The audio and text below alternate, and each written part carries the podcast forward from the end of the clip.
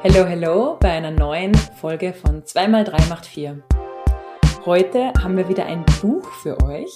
Ähm, und zwar geht es um das Buch New Work meets Inner Work von Joanna Breidenbach und Bettina Rollo. Aber erstmal, hallo Vicky. Hallo liebe Lisa, was geht in Rotterdam? Du, alles gut?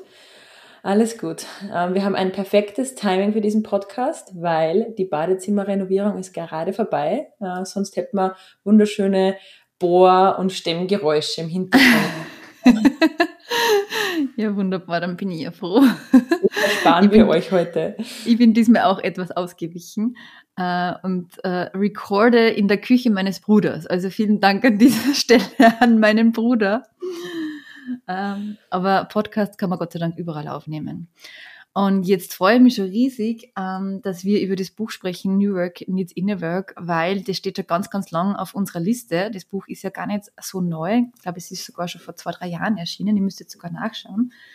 Ähm, und da wir uns ja mit New Work ähm, sehr stark auseinandersetzen, ähm, war ich halt wirklich sehr, sehr gespannt ähm, auf dieses Buch. Und ich starte jetzt einfach gleich mal mit äh, meiner ersten Frage an dich, äh, liebe Lisa, äh, gleich direkt rein. Wie war das Buch und wen würdest du denn dieses Buch empfehlen? Das heißt, ähm, für, wen, für wen ist es überhaupt geeignet? Also die Autorinnen sagen ja, dass das Buch für äh, Führungskräfte ist, ähm, für Unternehmer, Unternehmerinnen, ähm, aber genauso für, ähm, für Mitarbeiter, die sich mit diesem Thema beschäftigen möchten.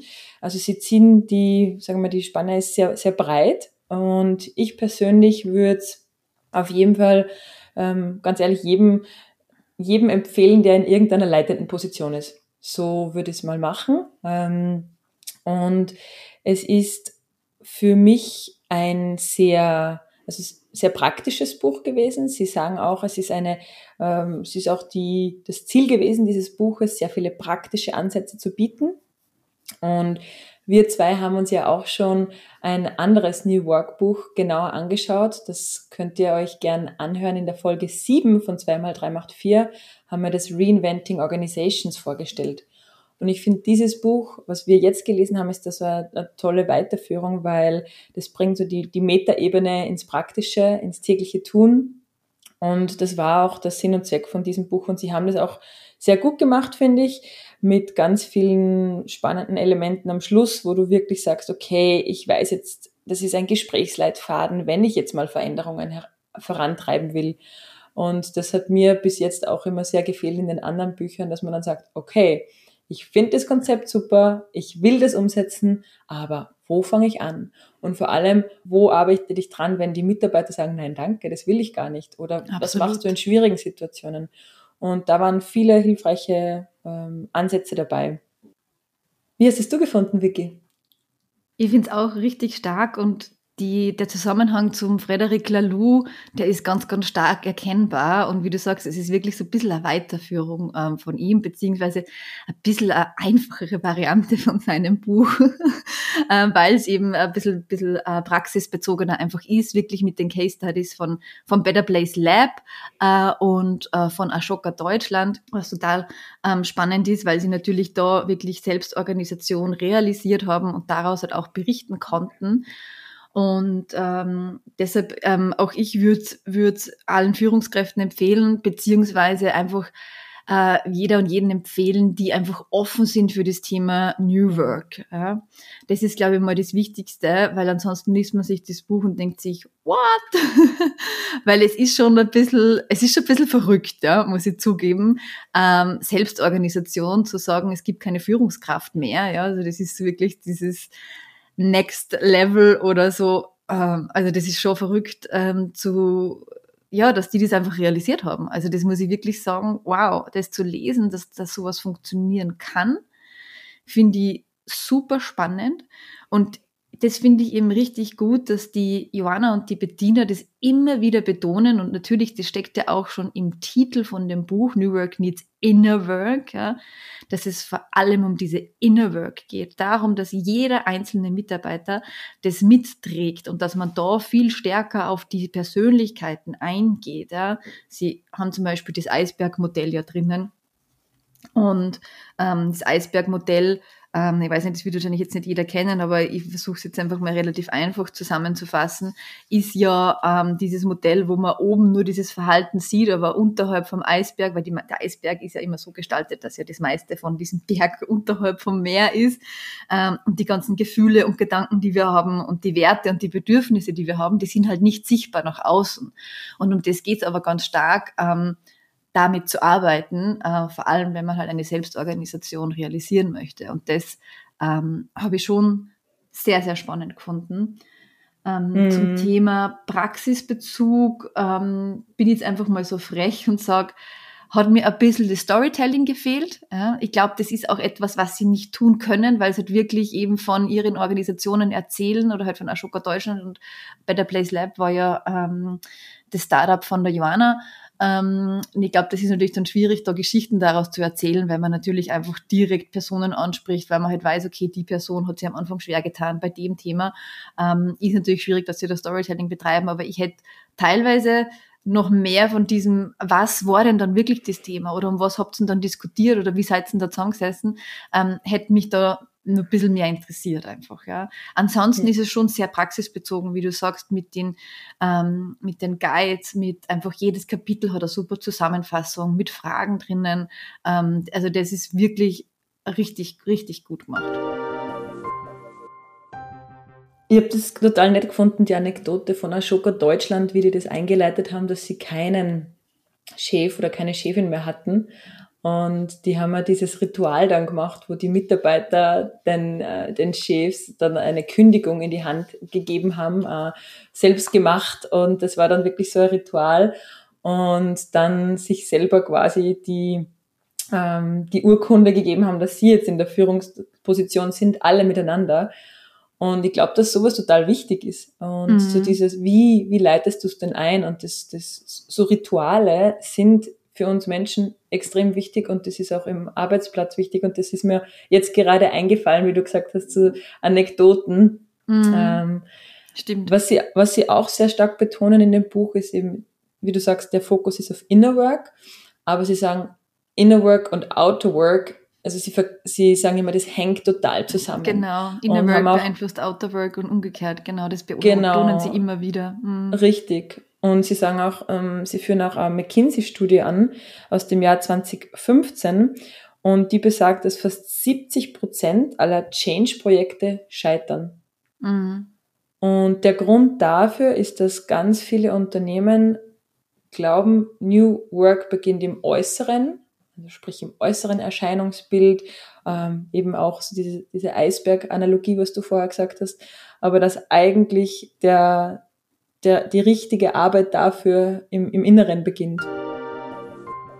Das ist wirklich so spannend, weil einfach, ja, Organisationsentwicklung ist halt nicht ähm, ein anderes Büro haben und ein paar andere ähm, Prozesse einzuführen, äh, sondern da steckt einfach so, so viel, viel mehr dahinter. Und das betonen sie wirklich immer wieder und da haben sie einfach, ja, so viel Recht und ich finde es sehr spannend, weil bei, ähm, bei Better Place Lab war es ja so, dass die Joanna sich ja zurückziehen wollte. Also sie wollte eigentlich eine Selbstorganisation einführen.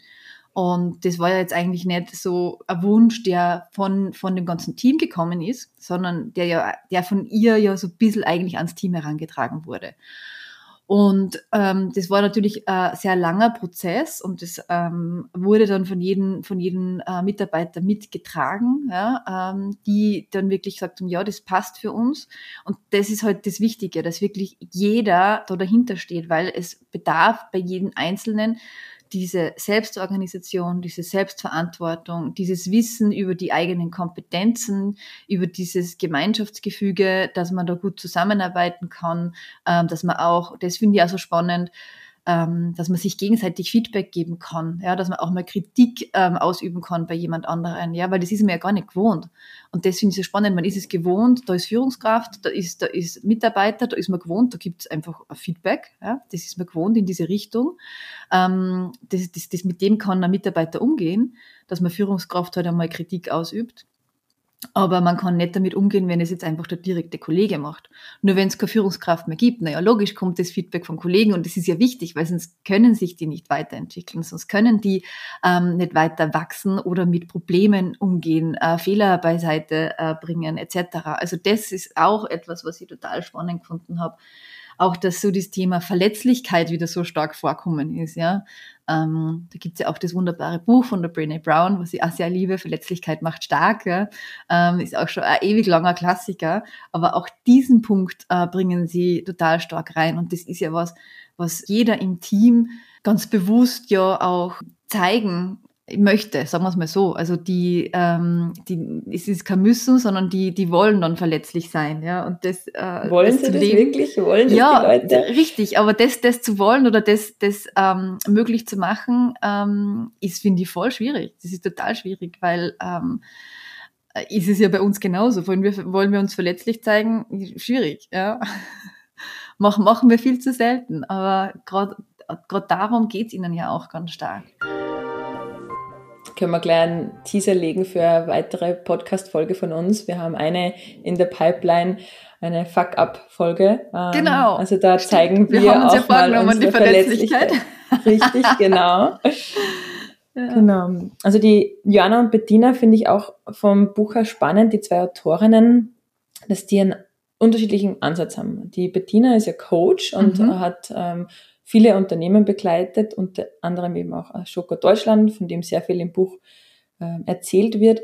Und die Joanna ist selber Unternehmerin und wie du eh schon gesagt hast, Vicky hat quasi diesen Change-Prozess äh, im eigenen Unternehmen genau. eingeleitet und berichtet auch darüber, wie sie auch ein Stück weit im, äh, im Weg gescheitert ist oder wo sie einfach gemerkt hat, stopp, ich muss da jetzt einfach noch mal einen Schritt zurückgehen, weil das Team nicht mehr mitmacht. Das war meine Vision, meine Idee und wo sie dann einfach gemerkt hat, sie ist irgendwie zu schnell oder ihre, auch so ihre Präsenz im Unternehmen, wie sehr das dann vielen gefehlt hat. Eben diese, äh, was halt Führungsrollen ähm, übernehmen, dieses Eskalationsprozesse oder Inspiration vorantreiben, solche Dinge, wer übernimmt es dann?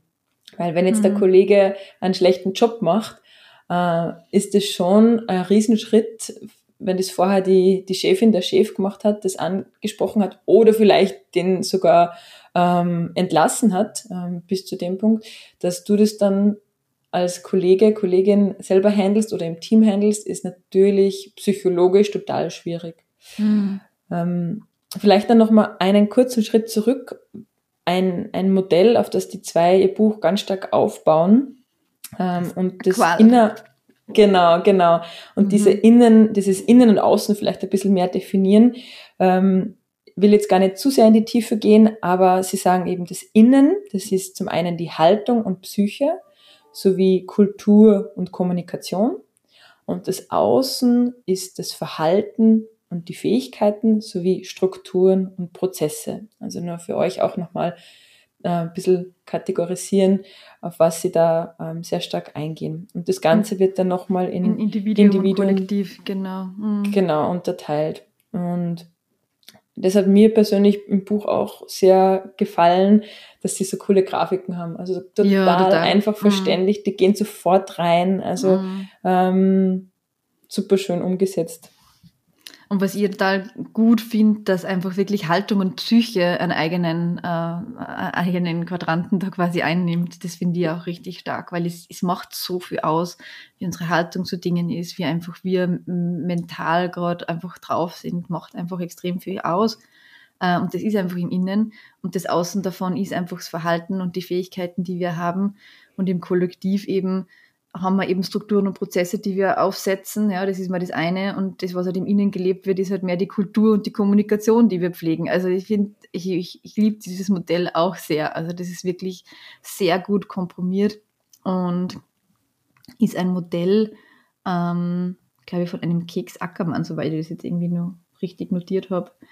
Ähm, müssten wir jetzt nochmal genau nachschauen oder können wir gerne die Shownotes dann packen. Ähm, ein Punkt, der mir da jetzt nur ganz stark eingefallen ist, ist, äh, weil du sagst einfach dieses Thema, wenn die Führungskraft fehlt, die gewisse ähm, Fähigkeiten ja haben muss. Ja, also Sie haben ja da immer wieder auch eine Liste an Werten und Fähigkeiten mitgegeben im Buch, was Führungskräfte oder was so Grundelemente guter Führung sind. Da packen Sie ja Dinge rein wie Wertschätzung, Vision, ähm, Verlässlichkeit, Verantwortung, ähm, Vertrauen, Mentoring, Mitarbeiterentwicklung etc. Ähm, also diese Liste ist unendlich. Das bedeutet aber, dass diese Grundelemente der Führung plötzlich jeder können muss. Ja? Ich glaube, das ist etwas, was man nicht vergessen darf. Vielleicht jetzt nicht jeder und man kann sich da vielleicht auch bei den, ähm, bei den Elementen auch zusammentauschen. Aber dieses Thema Selbstführung wird so viel spannender. Ähm, jeder äh, ist einfach eine Führungskraft weil sich jeder selber führt und sich das Team gemeinsam führt. Und das ist etwas, was total spannend ist. Und diese Bereitschaft zu haben und das zu können, ähm, ist nicht äh, für jeden was. Ja? Also das muss man ganz, ganz klar sagen. Es gibt ganz viele, die sagen, hey, für mich ist es äh, das Beste, wenn ich einfach um 8 Uhr in der Früh in der Arbeit komme, ich genau weiß, was ich zu tun habe oder mir gesagt wird, was ich zu tun habe, wenn ich da fremdbestimmt bin und wenn ich dann um 5 wieder gehen darf. Ähm, sich die Dinge da gemeinsam auszumachen, äh, kompetenzbasiert zu entscheiden und so weiter, ähm, ist schon einfach ein Level, wo einfach diese Bereitschaft wirklich wirklich stark gegeben sein muss, meines Erachtens. Also das ist schon ähm, verrückt und das erwähnen Sie natürlich auch immer wieder, dass das auch ähm, äh, Grundelement, eine Grundvoraussetzung ist, ähm, eine Selbstorganisation auch zu realisieren. Ja, ich meine, es ist immer so die Frage, Grundvoraussetzung, ich meine, wir haben auch in unserer Unternehmensgründung, wir haben, das, wir haben so viel gelernt und mhm. auch durch diesen Podcast und gerade das Thema äh, Life-Work-Balance fällt da natürlich auch wieder rein. Das war ein Beispiel von Ashoka Deutschland, wo das Team einfach total, ähm, ja, total motiviert ist ähm, und, und eigentlich keinen neuen Auftrag ablehnen wollte ähm, und dass die sie dann total schwer dann haben, selber sich die Pausen zu geben oder die Urlaube, weil in einer ja, selbstorganisierten ähm, Selbstorganisation ist es auch wichtig, dass du dir selber den Urlaub einteilst oder selber Richtig. sagst, hey, jetzt ist Feierabend oder jetzt mache ich Mittagspause und das ist nicht jetzt von, von oben vorgegeben oder. Mhm. Die waren so äh, dedicated, dass sie einfach gleich einmal richtig Gas geben haben, alle. Ja. Genau. Und mhm. dann war es das Problem, dass alle total ausgepowert waren und, mhm. und fertig und dem, das natürlich auch dem New Work zugeschrieben haben. Und das war, war natürlich eine Challenge für die, die es dann, das dann, wo, wo das Team das dann lernen müssen hat oder dürfen mm, hat. Mm, was, was heißt das eigentlich, die eigenen, eigenen Grenzen? Das ist wirklich äh, ein richtig guter Punkt, dass, weil nämlich in der Selbstorganisation das Thema Purpose oder dieses Warum arbeite ich nur so viel wichtiger ist, ist natürlich generell ein, eine, äh, eine der Grundelemente natürlich von New Work, ja, der, der Purpose. Und ähm, also Selbstorganisation funktioniert natürlich ganz stark auf Basis davon, dass ich weiß, wofür arbeite ich jeden Tag. Und genau das kann dann passieren, dass ich einfach sage, ich gebe dann so Vollgas, dass ich eben dann auf meine Work-Life-Balance oder Life-Work-Balance, wie es wir gerne nennen, ähm, dann nicht mehr achte. Oder Work-Life-Blending, ähm, wie natürlich jetzt äh, momentan der richtigere Begriff ist. Ja. Was ich noch super alle reingeworfen. Finden, ja, genau. Nur mal alles, drop it all in. Was ich noch so spannend gefunden habe, keine Ahnung, ähm, warum mich das überrascht hat, ist das Thema der psychologischen Sicherheit. Mhm. Ähm, ich, warum auch immer, vielleicht habe ich da irgendwie so selber so ein innerliches, ähm, keine Ahnung, Grundvertrauen, Urvertrauen, dass ich das irgendwie immer gehabt habe oder keine Ahnung. Ähm, vielleicht braucht man das als Unternehmerin einfach. Aber äh, sie haben festgestellt, dass die psychologische Sicherheit äh, von Mitarbeitern einfach ganz, ganz, ganz wichtig ist und dass das in der Selbstorganisation ganz schwierig ist zu schaffen. Äh, und das habe ich auch ein ganz spannendes ähm, Element gefunden. Und ich glaube, das ist was, was man auch, wenn man keine Selbstorganisation hat, ähm, sich voll stark als Führungskraft mitnehmen kann, ähm, quasi dem Team immer so diese psychologische Sicherheit zu geben. Da steckt natürlich jetzt ganz viel dahinter. Ich weiß nicht, ob wir da jetzt ausholen wollen. Nein, ich finde das auch total wichtig. Und das ist ja, Sie haben auch ein Projekt angeführt von Google, dieses Aristoteles-Projekt. Mhm, und genau. da haben Sie erforscht, was denn für ein erfolgreiches Team die wichtigsten Werte sind. Und diese Spezialmischung, die nennen sie Special Sauce. Und ganz oben, also wirklich erster oder wichtigster Punkt für ein erfolgreiches Team, das Höchstleistungen erbringt, ist der Punkt Verlässlichkeit. Hm. Hm. Gefolgt von Struktur und Klarheit, Sinnhaftigkeit, Wirksamkeit, Wirksamkeit und psychologische Sicherheit. Was ja eigentlich sehr dem ganzen Freiheitsgedanken ähm, auch widerspricht, muss man ganz mm, ehrlich sein. Mm, stimmt. Struktur und Klarheit, ähm, Verlässlichkeit, das sind die zwei wichtigsten Punkte. Mhm. Und für das braucht es dann irgendwo Regeln. Und man glaubt, und das ist, glaube ich, auch nochmal ein wichtiger Punkt, Selbstorganisation, denkt man sich, lala, da sind wir so ein bisschen selbstbestimmt, flexibel, ähm, da kann jeder tun und lassen, was er will. Na, ganz und gar nicht. Da geht es viel stärker darum, dass wir aufeinander achten, aufeinander eingehen, schauen, was braucht der andere, sich gegenseitig zu unterstützen. Ähm, da kann ich nicht egoistisch sein und sagen, jetzt geht's mein Ding durch. Ja, da geht's wirklich um dieses, um dieses Gemeinsame. Und ich glaube, das darf man da wirklich nicht unterschätzen. Und normalerweise, und das erwähnen Sie nämlich auch im Buch, ist es so, dass das Thema Vertrauen ganz stark ähm, oder eben vielleicht auch das Thema Verlässlichkeit durch Regeln aufgebaut wird. Ja, normalerweise hast du die Regel, dass du eben ähm, das und das zu tun hast oder das deine Arbeitszeiten sind. Und, ähm, und diese Regeln, diese starren Regeln, die fallen weg. Deshalb gilt es, das Vertrauen auf einer ganz anderen Ebene aufzubauen. Ja? Durch diese Inner Work natürlich. Genau. Ja, äh, großer Irrtum ist, dass New Work eben total frei ist und ähm, mhm. äh, mhm. laissez-faire. Genau, und ich glaube, das ist in der Gen Z für das Thema momentan, ganz ehrlich, weil die ja. hören, hören New Work und da gibt's dann einige, bitte, ich möchte jetzt das überhaupt nicht pauschalisieren, ganz und gar nicht, weil es gibt so viel Gen Z, die einfach so dedicated sind und natürlich sowas von Recht haben, dass sie einfach ähm, älteren Führungskräften zeigen, dass es auch anders gehen kann, flexibler gehen kann, selbstbestimmter gehen kann. Aber es gibt schon auch natürlich ein paar, die halt ähm, dann sagen, ja, ich kann tun und lassen, was ich will. Ich habe einen, einen, einen Kollegen, die, äh, die, die ermöglichen Remote Work an jedem Tag. Und ähm, nur am Dienstag haben sie begonnen, dass sie sagen, ähm, sie hätten gerne, dass so, soweit es möglich ist, das gesamte Team ins Büro kommt, weil da gibt es immer Team-Meeting, einmal im Monat gibt es so eine Innovation-Session. Und die Antwort ähm, des ersten Mitarbeiters war, ja, wann wasche ich denn meine Wäsche?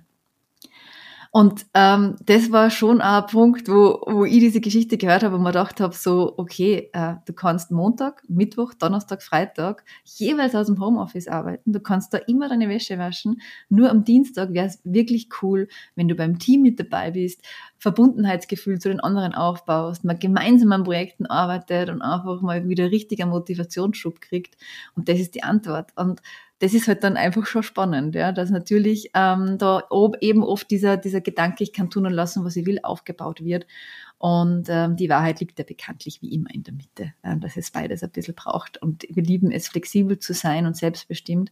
Ähm, aber für das braucht es eben gute Selbstorganisation und vor allem dieses Aufeinander eingehen in der gemeinschaftlichen Arbeit, dass man da füreinander da ist. Äh, das macht es halt einfach aus und das ist natürlich die größte Herausforderung. Vicky, ähm, sollen wir schon langsam einen Wrap-up ja. machen? Mir würde yes. total interessieren, was da du von dem Buch mitnimmst.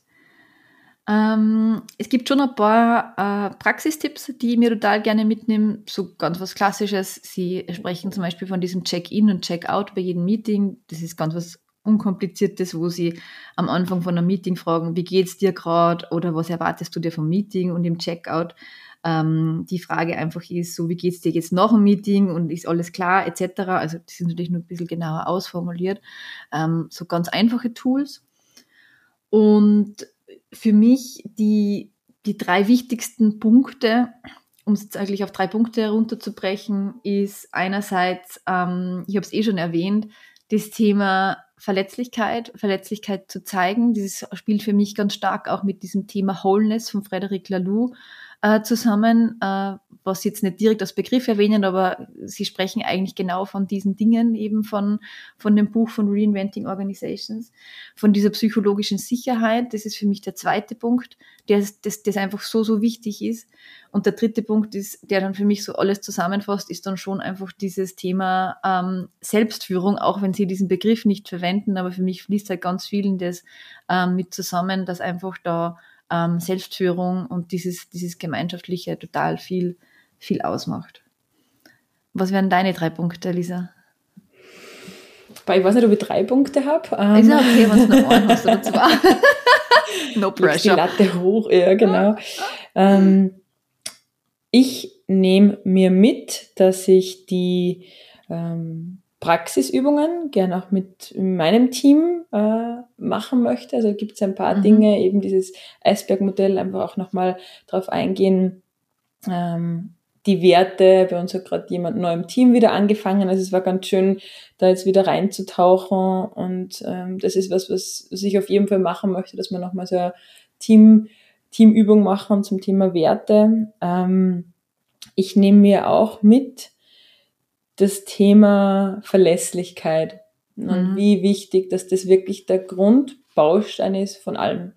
Wenn das nicht sitzt, dann können noch so grandiose Change-Prozesse stattfinden, wenn man nicht zum Meeting erscheint oder zu spät kommt oder nicht greifbar ist. Ähm, natürlich muss man Verlässlichkeit auch definieren, ist auch in jedem Unternehmen unterschiedlich, aber ich glaube, es gibt so Grundpfeiler und das, das nehme ich mir mit, wie wichtig das ist. Also ähm, kann noch so coole Remote-Arbeitssituationen äh, sein oder Team-Events oder dies und das. Wenn dieser Grundbaustein nicht passt, äh, passt, passt das Ganze drumherum oder hilft das Ganze drumherum auch mm, nicht. Mm, voll. Ja. Mega. Ja, all, all in all, große Empfehlung. New Work needs Inner Work. Ähm, ich glaube, dass die Joanna und die Bettina 2019, ich habe zuerst gerade nachgeschaut, ist das Buch erschienen. Äh, ich glaube, es ist vielleicht was für 2025, wenn ich ehrlich bin. Zumindest aus der österreichischen Brille oder Perspektive.